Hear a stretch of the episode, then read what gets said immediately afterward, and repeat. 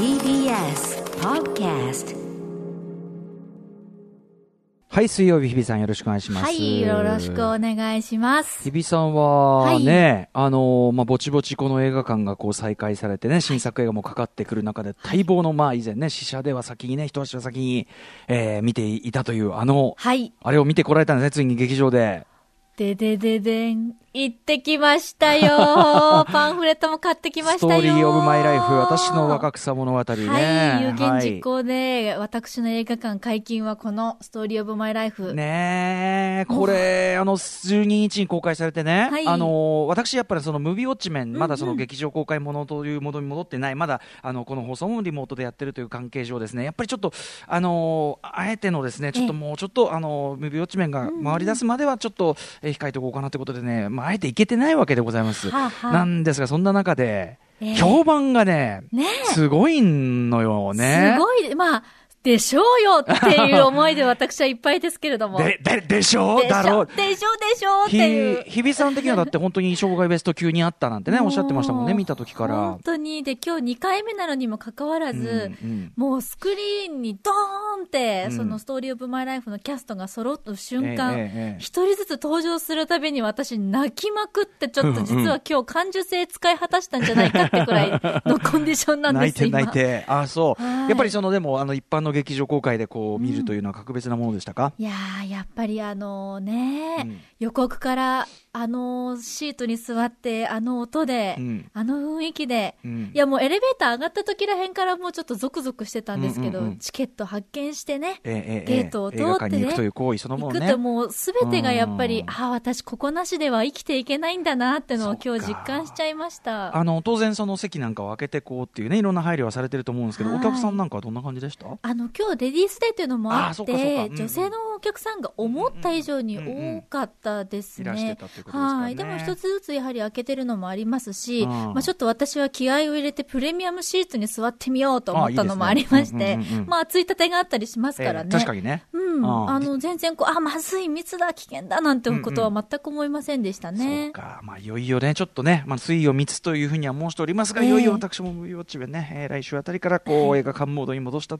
暁にはですね、うんうんはい、えー行くのをもう真っ先に行きたいなというふうに思っております。あはい楽しみにしてます、本当にね。話し合いたいでございますよ。ね、あの、あれでしょ、早くその中身を見た人と話したいんですもんね、日比さんは、ね。そうなんですよ。もうあのー、四姉妹、私は四姉妹の中で誰かなトークもそうですけど、男子三人出てくるんで、はいはいまあさ、主に三人出てくるんですけど、誰と結婚したいかとか、誰と付き合いたいかとか、誰はちょっと嫌だとか、そういうトークを早くしたい。あ、なるほどね。あ、別にあの、シャラメ一択というわけでないわけね、そこはね。やっぱりその、シャラメと付き合った上で、みたいな、そういう、こう、いろんな設定があるわけじゃないですか。シャラメが演じてるのよ、皆さんね。これね、一応ね、一応念のため言っておきますけどね。えーストーリー、うんうんそれこそストーリーオブマイストーリーというものがありますから、うんうんうんうんはい。そういうのもね、早くトークしたいなーなんて。いやーわかりました。ちょっとね、あの、私も、はい、来週あたりには行けるようになってるといいなといったあたりでございます。見えてきたんですかね。はい。ちょっと後ほどあの番組始まったら、ちょっとね、こちらはちょっと若干残念な映画館の方の関連の話というか映画関連の話、ちょっとさせていただきたいと思っておりますので、はい始めてみましょうかね。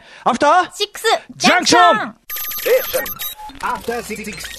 6月17日水曜日、時刻は6時4分です。ラジオでお聞きの方も、ラジコでお聞きの方も、こんばんは。TBS ラジオキーステーションにお送りしています、カルチャーキュレーションプログラム、アフターシックスジャンクション、通称、アトロク。えーパーソナリティのライムスター歌丸です。えー本日も所属事務所会議室からリモートスタイルで、えー引き続きお,、えーお届けしております。そして、はい、水曜パートナーの TBS アナウンサー、日々真央子です。私はいつも通り、第6スタジオからお送りしております。はい。ということでですね、ちょっとね、先ほどはまあそのね、映画館再開してね、えーストーリーオブマイライフ、私の若草物語見に行って、そういうね、えー良かったという話で、これはまあはい良かった話なんですけど、ちょっとですね、映画館周りで、まあちょっとこの番組とも無関係とは言えないというかですね、はいちょっと残念なお話がありまして、えー昨日ですね、えっ、と、6月16日にですね、まあアップリンクというね、えっ、と、ミニシアターのまあチェーンというのかな、チェーンというかまあ、あの、何店舗かありますね。京都にも開いたなんて話もね、ね開いたばかり。したばかりですよね。うん。えーまあ、渋谷なんかにもあって、えーまあ、いろいろこの番組でもですね、例えばミニシアターエイドに関連してとかね、い。ろいろご紹介なんかしてきたんですけど、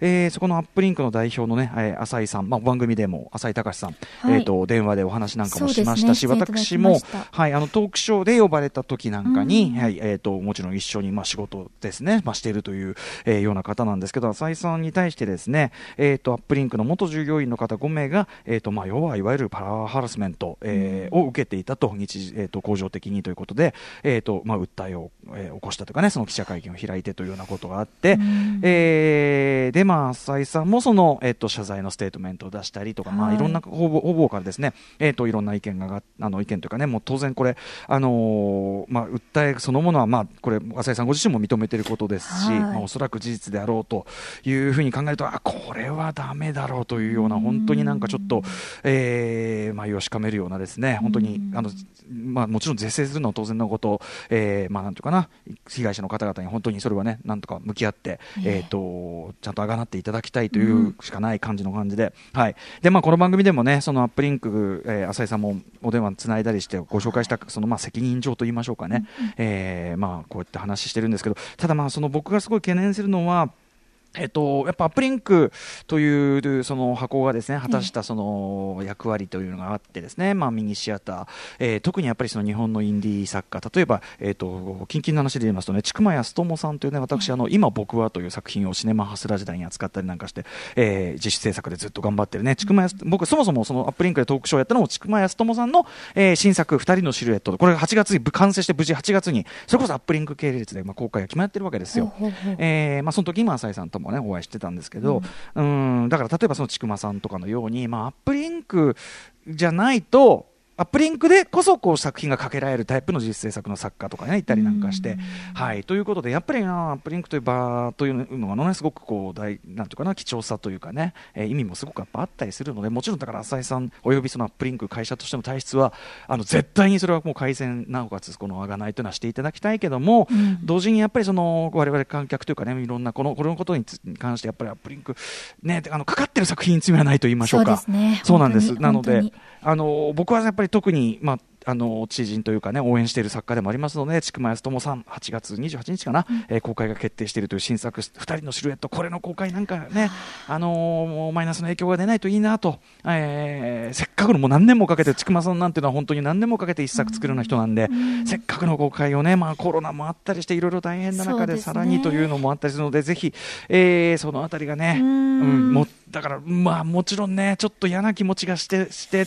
ね、あんまり行きたくないっていうふうに思う、まあ、それもまあ、ごもっともというところもあるんだが、うん、まあ、その作品に罪なし、作家たちに罪なしといったあたりもありまして、ええ。ーということですかね、まあ、でもとにかく、うん、あのとにかくパワハラの件に関してはもちろん是正されなきゃいけないし、あとこれ、あのおっしゃられてる方も多いですけど、あの今回、まあ、そのアップリンクという一つの箱に限った話ではなく、まあ、確かに映画業界、いや、映画業界というか、日本のクリエイティブ業界全体に、ある種こう、まあ、いわゆるやりがい搾取と言いましょうかね、あの好きでこの業界やってるんだから、まあ、例えばこうお金がね、給料が少ないのは当たり前でとか、えっと、ち超過労働も当たり前、なんとかが当たり前みたいな、飯ぼこ当たり前みたいな、なんかそうそういう体質、映画の制作現場とかもそういうところあるかもしれないしね、うん。とかいろんな業界ですね、まあ、クリエイティブ全体にちょっとそういうこう悪しきですね、うん。そういうこうやり伝統というかん。そうそうそう。でやっぱそれがその業界全体のその、まあ、もちろんその現場のねその被害者のというのを生んでるのはもちろんのことですけどトータルでやっぱりその例えばいい人材が逃げてっちゃう、えー定着しないとかね。うん。やっぱそんな環境で作られたものがやっぱり本当には良くならないとかねあると思うんですよね。か効率が良くない環境でね。なのでまあこういう形で、だからその被害者の方々が、その、まあね、いろいろこういう際、こう、映画館そのものが大変な時期に、こういう時期に声を上げられるのもなかなか勇気がいることだったと思うんですが、すね。あの、やっぱり、あの、大事なことでございます。まあ、MeToo 運動しかりですね、うんやっぱり今まで、あの、なん、ね、こういうものだからでありにしてきたことっていうのを、まあ、声を上げることで問題、問題を可視化して、えー是正して少しずつ世の中を良くしていくことで、しかようやく、うん、なんていうかな、この、いろんなものがね、こう、部屋な感じになってる世の中ってよくはなっていかないと思うので、そうですね。なので僕はこの件というのを問題が顕在化して問題して勇気を出してこう問題にしてもらった。っていうことが一つやっぱいいことっていうか、うん、よかったもんなんていうかなもちろんその怒ったことはよくないですよ、ええでもそれがあのこうやって明るみになってうん。問題視されてでみんなちゃんと怒る時代になってう、ん。うんまあ、僕もこういう場で意見を言わせてもらってみたいなことを、まあ、それは世の少しでも進歩であろうといそうふうには思ったりしてますかね。うん大きな力強い一歩だったには違いありませんね。す。ということで、まあ、ちょっとこれはどうこうどういうことになっていくかはね、まあ、もちろんはい。当事者同士のお話がね、あのあれというのが当然ありますから、うん。あのこれ以上は僕は詳しい情報は知らないんで、今日言えることはこんぐらいのもんですけども、うんうん。はい、えー、そう、千曲康友さんのね、新作、二人のシルエット、今回まただいぶ違った雰囲気なんでね、楽しみだな、なんてことをね、ね。何度も何度も、何度も何度も言うことで、千曲さんの宣伝をする、ね、えーこういうこともあったりするわけです。ええ。あ8月。そう、8月28かな、はい。あたりに公開ということですね。あの、か完成おめでとう、ちくまくん完成おめでとう。ちなみに、あの、ちくまさんの、そのはい。二人のシルエットの、うん。あの、制作のための、まあ、しある意味、資金集め、ええ。あの、トークショーみたいな感じだったんですけど私、えっ、と、その翌日にお腹痛くなって入院しましたというね。ていうか、そのトークショーの、はい、トークショーの時点でお腹痛かったんですという。前兆はすでにあったと。はい。ことは、あの、ちくまさんにも繰り返し、アピールしておきたいなと。俺、俺お腹が痛いながら言って。命をかけていったんだと。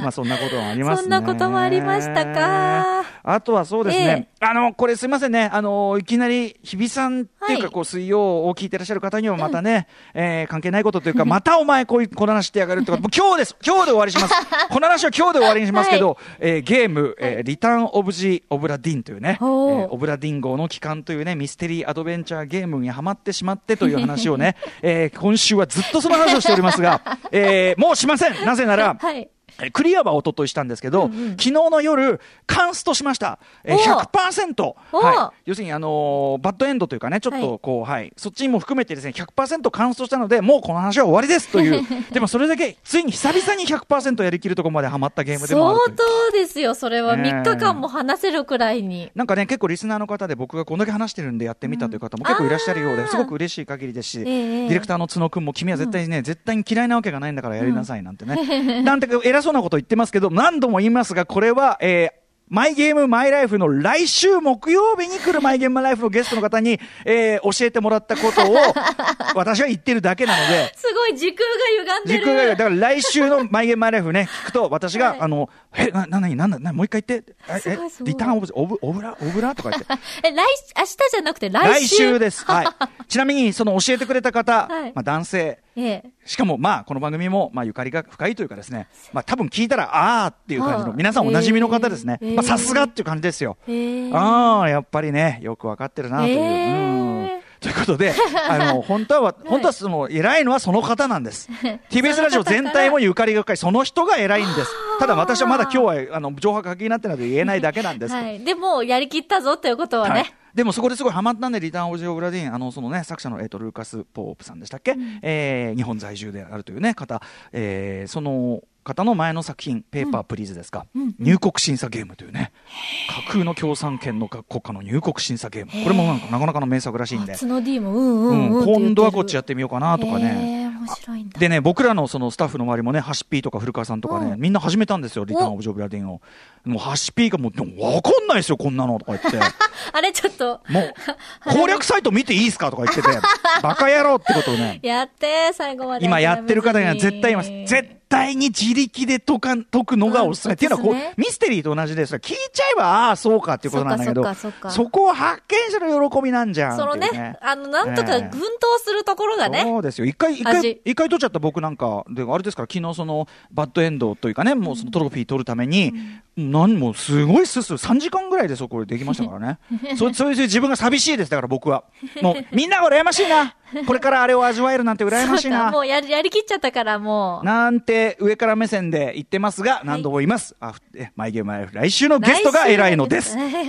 と言ったあたりです。すい来週も聞いてねっていうところではい。、すみませんね、はい。でも本当にあの、あの、なんかなんていうか、こう、怪奇小説を読む風味というかね、本当にあの、素晴らしい味わいの作品でございました。あの、本気出せば割とサクッと、あの、クリアもできる。サクッととは言わないけど、そんなに長い時間かからずにはいけるというやつなので、本当に、えーもう一回言いますね、リターン・オブ・ジ・オブラディーンというゲームの話でございました。現在は、元は PC ゲームで、えっと、PS4 と、えっと、スイッチに移植されております。Xbox One ももうすぐ移植とかあるのかな？わかんない。えーな感じらしい。やおすすめおすすめ、マジで。あの、小説読むのような感覚というかちょっと怖い、気持ち悪いんですけど、ちょっと怖い白黒のね、本当に昔の怪奇小説読んでる。本当ラブクラフトの小説読んでる。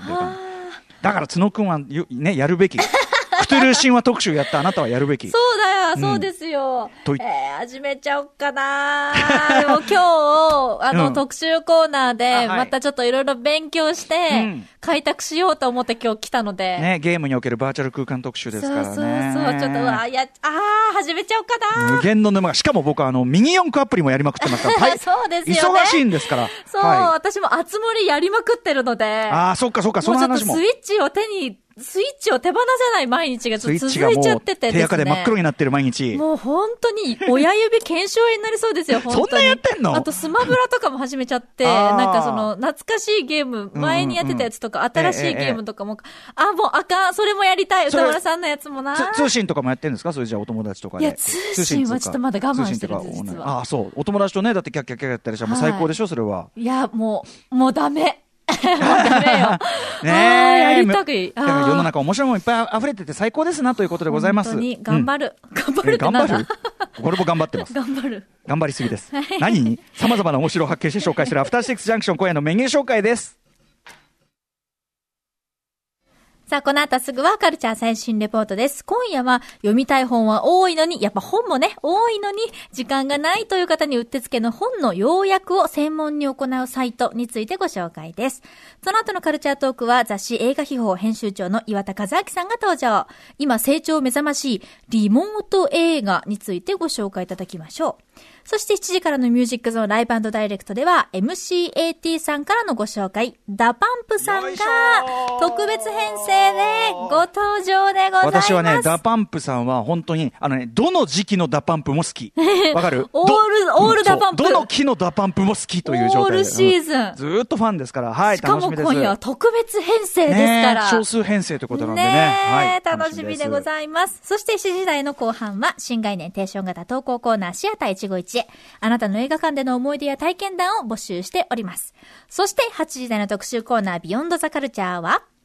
未来はゲームの形をしてやってくる。バーチャル空間を利用した現実の団体やアーティストの取り組み特集パート2はい、えー、先月20日のカルチャートークでパート1をお送りした本企画。もうその時点で面白すぎてこれ8時台でね もう一回やりましょうなんつってね。時間が足りねえやってはい。時間が足りないから全部話さなくていいですなんて言ってましたけど、えービデオゲームのバーチャル空間を利用した、えー例えばねラッパートラビス・スコットのライブであるとか、そしてメトロポリタン美術館の絵画ダウンロードサービスご紹介しました。40何万点がもうねダウンロードし放題という、えー、でということですね、あのー今回はですねその残りの部分、まあ、ここからがさらにすごくなってくるわけですけど、えーパート2をお送りしたいと思います。ゲーム空間専用の、えー建築家集団や国籍を超えた発金文書の図書館、えー新世代の教育システムなどの紹介にも増して濃い内容でお送りする予定です。教えてくれるのはゲーム情報サイトオートマトンに寄稿されております。フリーライターの黒沢由紀さんです。番組では皆様からのリアクションをお待ちしております。アドレスは歌丸アットマーク tbs.co.jp 歌丸アットマーク tbs.co.jp まで、また各種 SNS もフォローお願いいたします。それではアフターシックスジャンクション